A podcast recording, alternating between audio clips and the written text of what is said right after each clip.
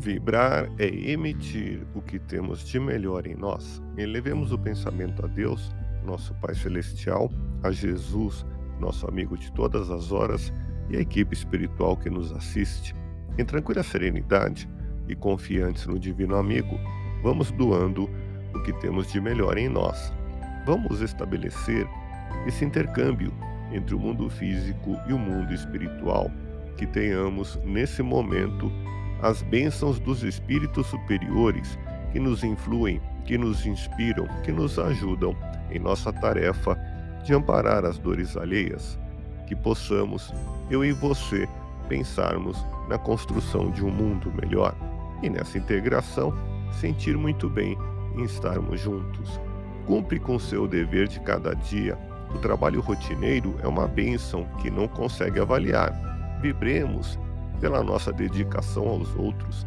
Seja muito paciente com seus familiares. Procure colaborar e ser útil com todos. Liberte-se de todo e qualquer embaraço e serve. Dedique-se às suas tarefas com alegria e otimismo. A sua dedicação é essencial e imprescindível, e a boa vontade é um exemplo contagiante. Deus te abençoe e te faça feliz.